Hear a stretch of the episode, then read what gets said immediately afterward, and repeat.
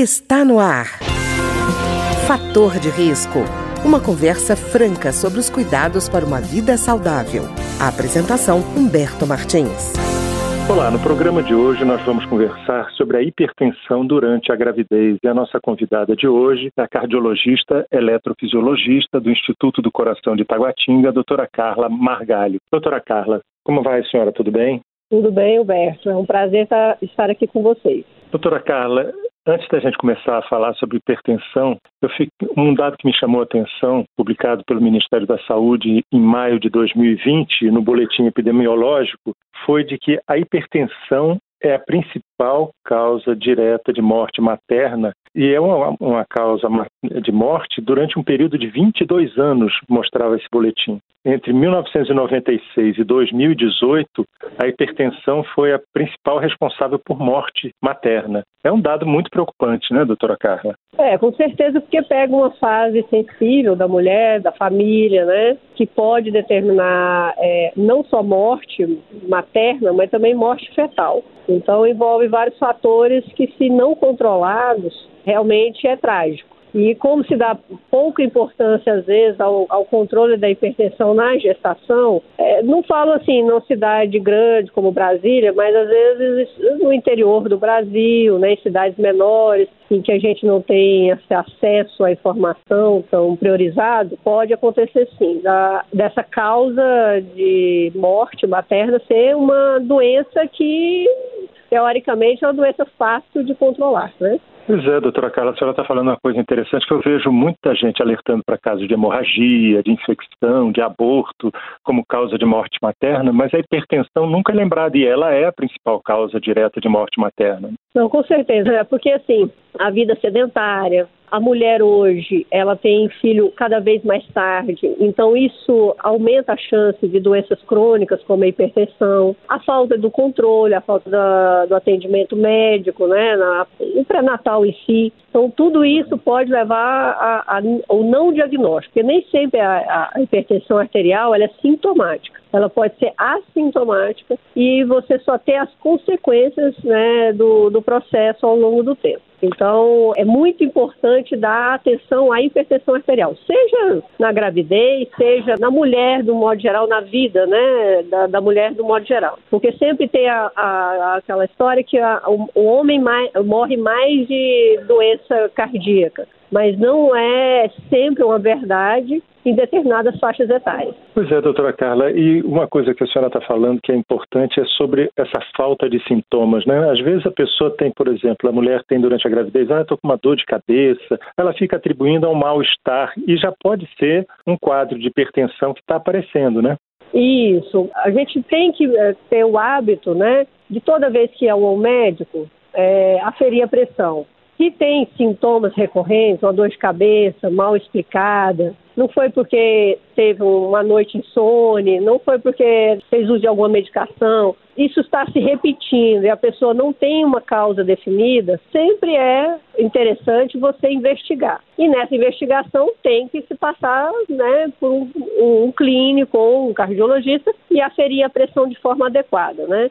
Porque a gente minimiza. Porque como a dor de cabeça, como você falou, é um sintoma muito comum na população, aí todo mundo não dá tanta importância. Mas sempre, é, se a gente associar o sintoma a um exame físico e achar um, um nível pressórico mais alterado, e isso ser confirmado por exames ou confirmado por uma ferição mais é, adequada em casa, Aí a gente sempre tem que alertar que mesmo que o sintoma que é, não é tão incomum, pode chamar atenção para uma doença silenciosa. Por isso até que a senhora falou da importância do pré-natal ser feito todo corretamente, né? Não fazer, por exemplo, um, vai uma vez faz uma etapa do pré-natal e acha que não precisa mais durante a gravidez. Fazer o acompanhamento completo, né? É, completo. O médico tem que medir a pressão da grávida, tem que lembrar, tem que ter fases de aferição em que a, o abdômen está mais volumoso, aí você tem que deitar a grávida e deitar a grávida de lado para não ter a sobreposição do útero sobre os vasos e falsear uma pressão. Então, tem que medir a pressão em mais de uma posição. E sempre aferir a pressão. Eu falo por mim, por exemplo, eu é, cheguei a ter uma, um nível de pressão um pouquinho alterado na gravidez, que é comum, porque a gente aumenta o volume circulante, a gravidez traz um aumento de débito cardíaco, traz um aumento de volemia, isso é comum você ter uma, um, uma elevação do seu nível pressórico mas existe uma faixa de normalidade. Né? Aumenta-se, mas não a ponto de é, aumentar além do, do que a gente esperava. Certo. Doutora Carly também não tem essa garantia, por exemplo, no primeiro parto não teve hipertensão, no segundo pode ter, né? Pode, pode. Porque a gente tem que levar em conta os fatores de risco também. É porque a gravidez em si é um. Você ativa um sistema imunológico. Então, é, a primeira gravidez, geralmente você ativa de forma, vamos dizer, mais proeminente. Aí uhum. existe a, a, aquela, a, aquela história, e é verdade, a gente tem isso documentado, que a primeira gravidez, a pré-eclâmpsia, a eclâmpsia é, uma, é mais comum do que gravidezes posteriores, porque o sistema imunológico está sendo ativado e você pode ativar vários caminhos que levam a aumento da resistência vascular periférica e aumento da, da pressão arterial. Então, a, a primeira gravidez é mais comum você ter pré-eclâmpsia e eclâmpsia. A segunda gravidez é menos comum, mas não quer dizer que não possa ocorrer. Pode ocorrer, a depender se a segunda gravidez for de um pai diferente do primeiro, se a segunda gravidez você teve o sistema imunológico mais ativado do que se esperava. Então, é, tudo isso pode. E além do que a idade da paciente, né? Como nós temos uhum. grávidas cada vez mais idosas, né? Ela vem também com outros fatores de risco que podem agravar os níveis pressóricos, na segunda ou na primeira, enfim, qualquer época da gravidez. E doutora Carla, por exemplo, quem, se a mulher não tem é, hipertensão prévia. Existe uma fase na gestação em que é, aparece mais essa hipertensão, que pode aparecer, ou ela pode surgir em qualquer momento da gravidez? Poder surgir pode em qualquer momento, mas a partir da segunda é, fase da, da, gestação, aos primeiros três meses, nem sempre, porque a, a, não tem um aumento tão grande de volemia nos primeiros três meses. A partir do terceiro mês, já no, numa fase mais avançada da gestação, principalmente a partir do sexto mês. Entre o terceiro e sexto pode acontecer e a partir do sexto. Quanto mais volemia a, a paciente alcança durante a gestação, com o progredir da gestação, maior a chance. Então, o primeiro trimestre é mais tranquilo. O segundo trimestre chama atenção, já tem que é, sinalizar, né, a, tem que a, acender um sinal amarelo que você tem que dar mais atenção. O terceiro trimestre, mais ainda, porque você pode ter consequências também para o parto, você tem, pode ter que antecipar um parto, pode ter consequências para o feto se você não dá atenção a partir do segundo trimestre da gestação. Então, existem fases, sim, que a gente precisa prestar mais atenção e menos atenção. Certo. Doutora Carla, a senhora falou da gestação mais adiada e tal, mas a gente vive ainda no país em que há uma realidade que é a gravidez na adolescência. A gravidez Isso. na adolescência também representa risco de hipertensão? É em menor número, vamos dizer, mas existe sim, como eu te falei, é, se a paciente tem um histórico já familiar importante, ou a paciente não tinha diagnóstico de hipertensão ou de uma outra cardiopatia, mas a gestação é um momento sensível, né, que pode haver é, descobertas de doenças que não, a gente não sabia que, que existia antes. E a pré-eclâmpsia e eclâmpsia na, na adolescente também pode acontecer pela ativação do sistema imunológico, aumento da resistência vascular periférica por conta desse sistema imunológico. Então pode acontecer. Não é o esperado tanto quanto numa gestação mais uma idade mais avançada ou na a partir dos 30 anos, mas pode acontecer também. Tem que se atentar em todas as fases. É porque, assim, eu falo muito no consultório que medicina, e a gente está vendo isso no Covid, medicina não é uma ciência exata. É, o uhum. que às vezes não acontece é, em toda a população, não quer dizer que não pode acontecer com você e vice-versa. Porque existe um fator pessoal, existe um fator genético, que isso a gente só descobre, às vezes, tomando um remédio, ficando grávida, é, uhum. né, sendo submetida a determinados gatilhos que esses gatilhos é que vão determinar se a doença vai aparecer ou não. Não é comum, mas não está isento da adolescente, na, da mãe jovem, também teve pré-eclâmpsia e eclâmpsia. Certo. E, doutora Carla, No caso, a senhora falou muito da questão imunológica. E se existe, por exemplo, alguma incompatibilidade entre o feto e a mãe, essa rejeição imunológica, ela pode é, gerar um quadro hipertensivo? Não, essa incompatibilidade não é bem que é. Não, não gera quadro hipertensivo. Pode, pode gerar aborto, né?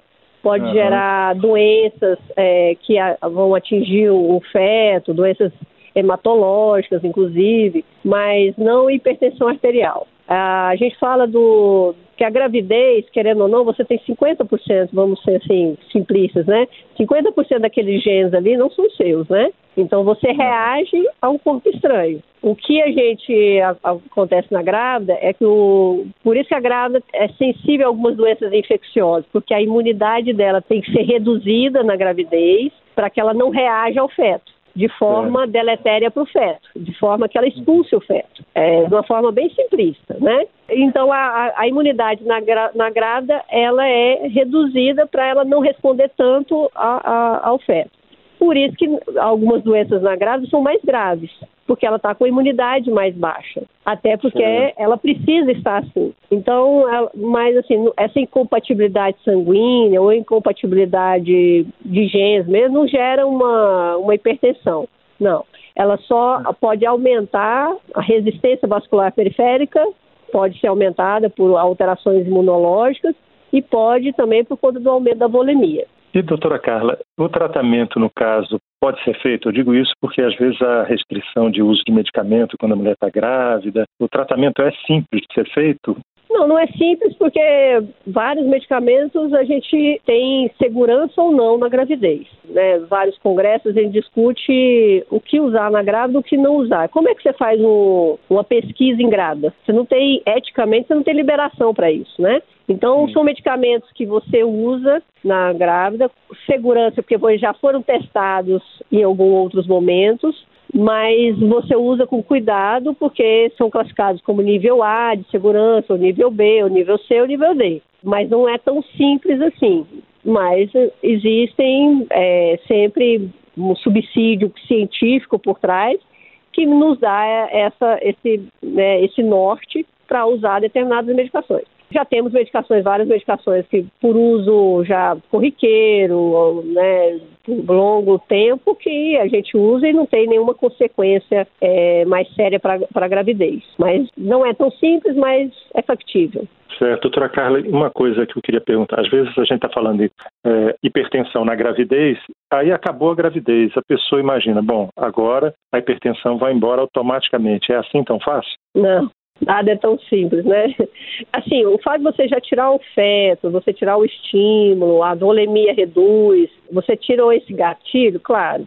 Ali, quando você também tira o feto, o que acontece? Você tem uma alteração hormonal entre a progesterona e o estrogênio que é, num primeiro momento, você, acho que você é pai, né? Sua, sua mulher deve ter inchado, feito um edema pós-parto. E isso é por conta da alteração hormonal na retirada ali do, do feto, da placenta e tudo mais. Isso é passageiro. Pode aumentar um pouco a pressão ali, mas é passageiro. Se nesse momento a grávida não vem com cuidados adequados, esse aumento de edema, esse aumento, essa volemia aumentada ali pós-parto, sem os cuidados adequados, a grávida pode ter sim, inclusive, eclâmpsia, mesmo tirando o feto. Pode ter consequências dessa hipertensão. Né? Porque ela ainda está submetida a todo o, o mecanismo que foi ativado e que ainda não, não está desativado totalmente. Então pode ter. Ela pode ainda ter a eclâmpsia, ela pode ainda ter, naquele momento ali, pós-parto imediato, né? Não pós-parto uhum. tardio. O pós-parto tardio é se ela era uma hipertensa, que não vinha, vamos assim, no limite, e a gravidez abriu a hipertensão, ela pode se tornar uma hipertensa crônica também. O fato de ter hipertensão na gravidez tem que alertar as mulheres para dobrarem os cuidados, porque posteriormente isso pode ser um fator de risco para uma hipertensão futura. Então, o fato de voltar aos níveis normais não quer dizer que depois, no futuro, ela não possa vir a ser uma hipertensa. Tá certo. Eu queria agradecer então a doutora Carla Margalho, que é cardiologista, eletrofisiologista do Instituto do Coração de Taguatinga, no Distrito Federal, pela conversa conosco hoje sobre a hipertensão na gravidez.